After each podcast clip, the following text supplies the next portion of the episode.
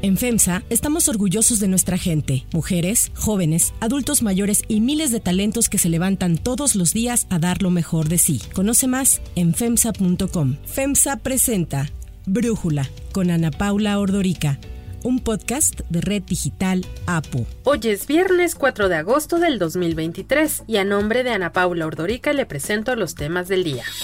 1. El presidente ignora la ley y se vuelve a lanzar contra Xochitl Galvez.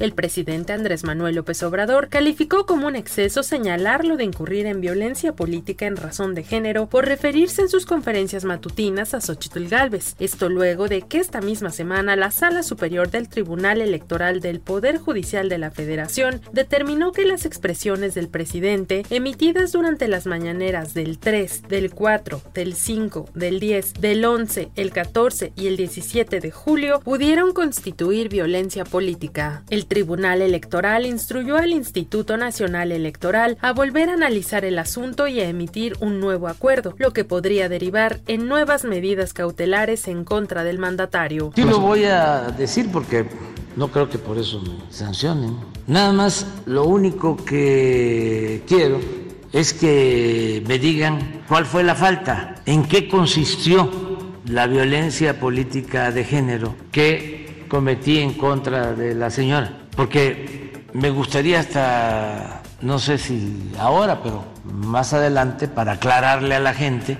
porque se me hace un exceso, además una injusticia, un afán de culparme tras estas declaraciones, la aspirante a candidata del frente opositor Xochitl Galvez dijo que el presidente es un machito al que le vale la ley. En sus redes sociales, Galvez aseguró que con estos señalamientos el presidente vuelve a mentir y a difamarla. Por otro lado, el presidente de la mesa directiva de la Cámara de Diputados, Santiago Krill, quien también fue aludido en la mañanera, respondió al presidente López Obrador y defendió su derecho a participar en la contienda, en la que dijo decidirá la población y no su dedito como con las corcholatas en el proceso interno de Morena. Y es que el jefe del Ejecutivo aseguró que el grupo opositor a su gobierno liderado por Claudio X González no seleccionó a Santiago Krill porque es demasiado fino, exquisito y fifí. A lo que Santiago Krill respondió que los dichos del presidente eran consecuencia de traumas y complejos. A diferencia del simulacro de proceso que llevan las corcholatas, aquí nadie decide en solitario. Aquí no decide su dedito. Es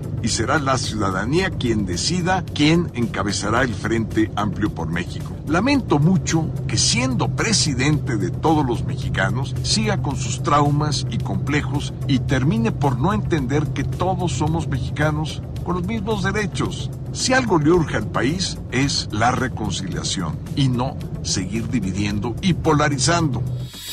2. Jade Cole contra el proceso de Morena.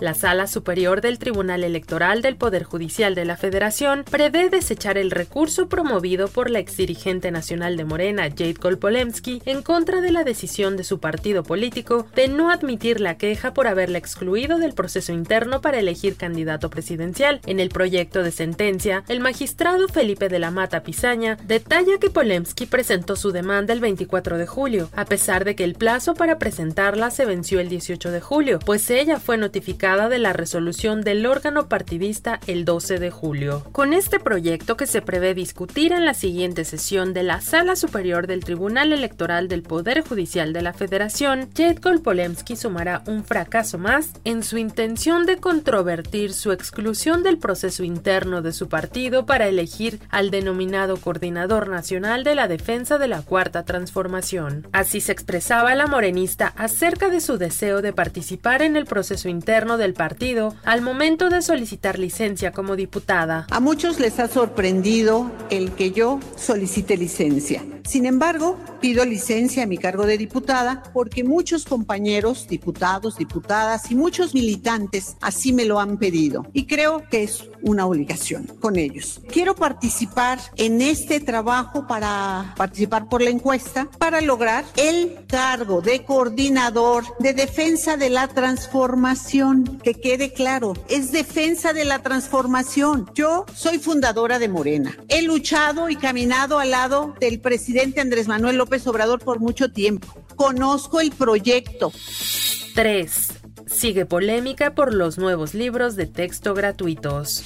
La dirigencia del Partido Acción Nacional y varios de sus senadores reafirmaron el rechazo a los nuevos libros de texto gratuitos que destinará para niveles básicos la Secretaría de Educación Pública. Los panistas no solo condenaron el contenido de los libros que se utilizarán a partir del ciclo escolar 2023-2024, sino que culparon directamente a Morena de transgredir el derecho a la educación de niños y niñas. El presidente nacional del PAN, Marco Cortés, reiteró que el contenido de los libros es dañino para los niños y que fueron elaborados de una manera totalmente ilegal en donde no se tomó en cuenta la opinión de los padres de familia. El gobierno convirtió los libros de texto en cartillas de propaganda y busca que las escuelas sean templos de adoración de López Obrador. Son tan cínicos y perversos que no tienen empacho en reconocer en sus documentos oficiales que los nuevos textos son para mantener pobres a los pobres, negándoles una educación de calidad, siendo esto una clara estrategia política de Morena para su supervivencia. Por su parte, el presidente Andrés Manuel López Obrador descartó que los libros aborden temas comunistas, pero destacó la importancia de abordar de manera directa la historia de México, incluyendo eventos que fueron ocultados por administraciones anteriores. No hay nada que temer, no preocuparse,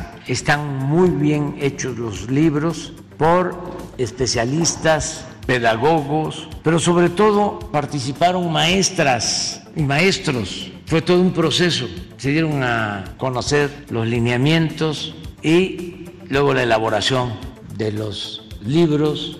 Y hay que esperar a que se conozcan porque hasta se anticiparon con esta campaña Mientras tanto, en algunos estados del país, gobernadoras, gobernadores y autoridades educativas se han pronunciado en contra de los libros de texto gratuitos de la Secretaría de Educación Pública. La gobernadora de Chihuahua, Maru Campos, ordenó detener la distribución de nuevos libros de texto, siguiendo el ejemplo de Guanajuato, en donde se resguardaron los libros en acato de la suspensión definitiva concedida a la Unión Nacional de Padres de Familia por una jueza federal, mientras que en Jalisco hay más de un millón de de texto guardados, debido a un amparo que impide que sean repartidos. En sentido contrario, a través de un comunicado, los gobernadores y gobernadoras de Morena salieron en defensa de la distribución de libros y criticaron el llamado del PAN a destruirlos. Incluso compararon a Marco Cortés con Adolfo Hitler y con el dictador chileno Augusto Pinochet y afirmaron que el PAN se está oponiendo al desarrollo integral de niñas y niños para mantener al pueblo ignorante. 4 peso pierde terreno frente al dólar. Esta semana el peso ha estado resintiendo la rebaja a la calificación crediticia de Estados Unidos y se colocó en el tercer lugar del ranking de divisas emergentes más depreciadas en la jornada de ayer. De acuerdo con información del Banco de México, el tipo de cambio finalizó con una pérdida equivalente a 1.50% o 25.58 centavos para ubicarse en un nivel de 17 pesos con 28 centavos. Esto luego de permanecer por varios días por debajo de la barrera de los 17 pesos. De acuerdo con especialistas, la moneda mexicana vivió ayer su peor jornada desde mediados de marzo, debido, entre otras cosas, a una ola global de aversión al riesgo. A pesar de este escenario, el presidente López Obrador celebró los niveles en los que se encuentra la moneda mexicana frente al dólar estadounidense. Esto es muy importante, lo hemos venido diciendo. México es el país del mundo con más apreciación en su moneda. El peso es la moneda que más se ha apreciado en el mundo con relación al dólar. Aun cuando se tomó este dato de ayer, de antier, y ya está en 17, de todas maneras sigue estando el peso mexicano con mayor fortaleza, un incremento de alrededor del 17%. 5. Donald Trump se declara inocente.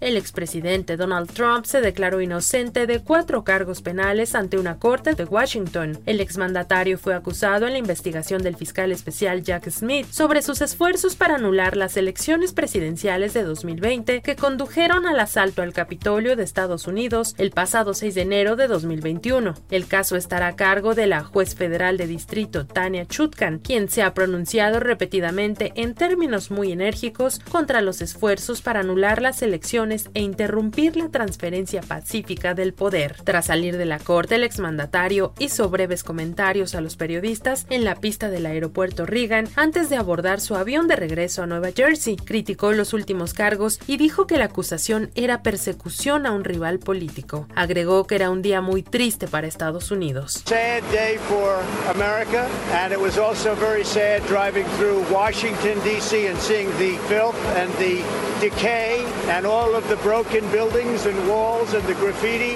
This is not the place that I left. It's a very sad thing to see it. Uh, when you look at what's happening, this is a persecution of a political opponent. This was never supposed to happen in America. This is the persecution of the person that's leading by very, very substantial numbers in the Republican primary and leading Biden by a lot. So if you can't beat him, you persecute him or you prosecute him. We can't let this happen in America. Esta fue la primera vez que Donald Trump habló públicamente desde que su acusación se conoció el martes de esta misma semana, pues se había limitado a mensajes en su red social. Para Brújula, Aribel Contreras, analista internacional y coordinadora de la licenciatura en negocios globales de la Universidad Iberoamericana, habla sobre los procesos judiciales de Donald Trump y sus aspiraciones políticas. Increíble pero cierto. La situación de Donald Trump es como un juego de béisbol. Mientras vemos que el primer strike fue en esta acusación con respecto al pago por el silencio a una actriz de adultos y que fue todo un escándalo, pero que le abonó capital político, al final pasamos al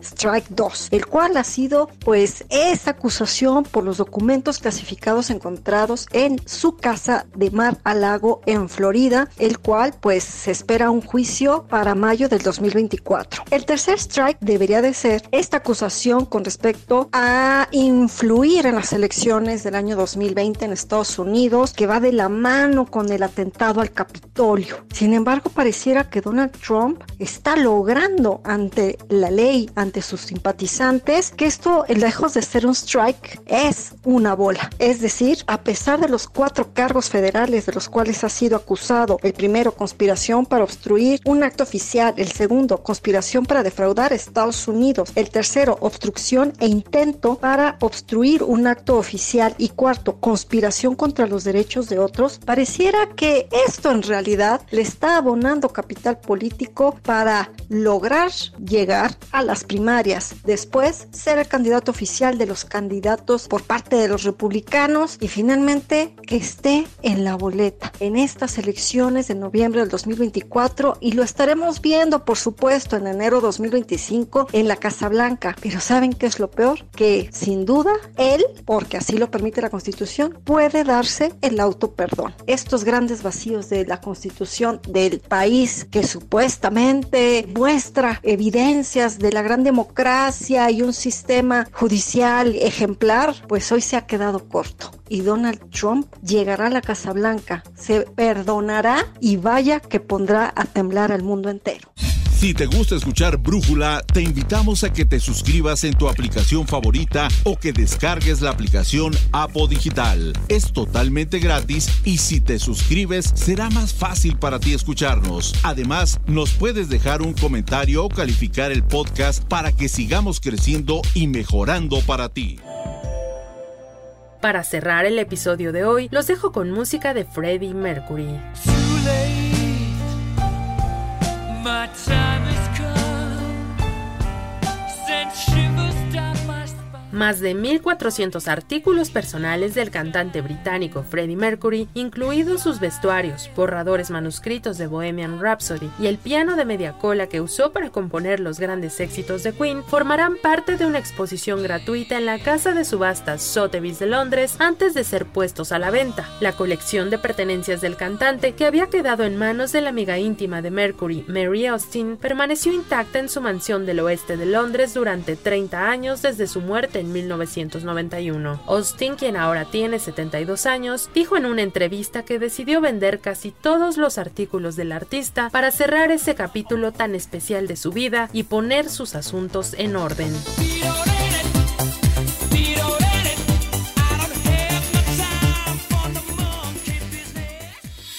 Yo soy Ariadna Villalobos. Brújula es una producción de Red Digital APO. En la coordinación y redacción, Christopher Chimal y en la edición, Cristian Soriano. Los esperamos el lunes con la información más importante del día. Pasen un buen fin de semana. Oxo, Farmacias ISA, Cruz Verde, Oxo Gas, Coca-Cola FEMSA, Invera, Torrey y PTM son algunas de las muchas empresas que crean más de 245 mil empleos tan solo en México y generan valor como parte de FEMSA. FEMSA presentó Brújula con Ana Paula Ordorica, un podcast de Red Digital APO.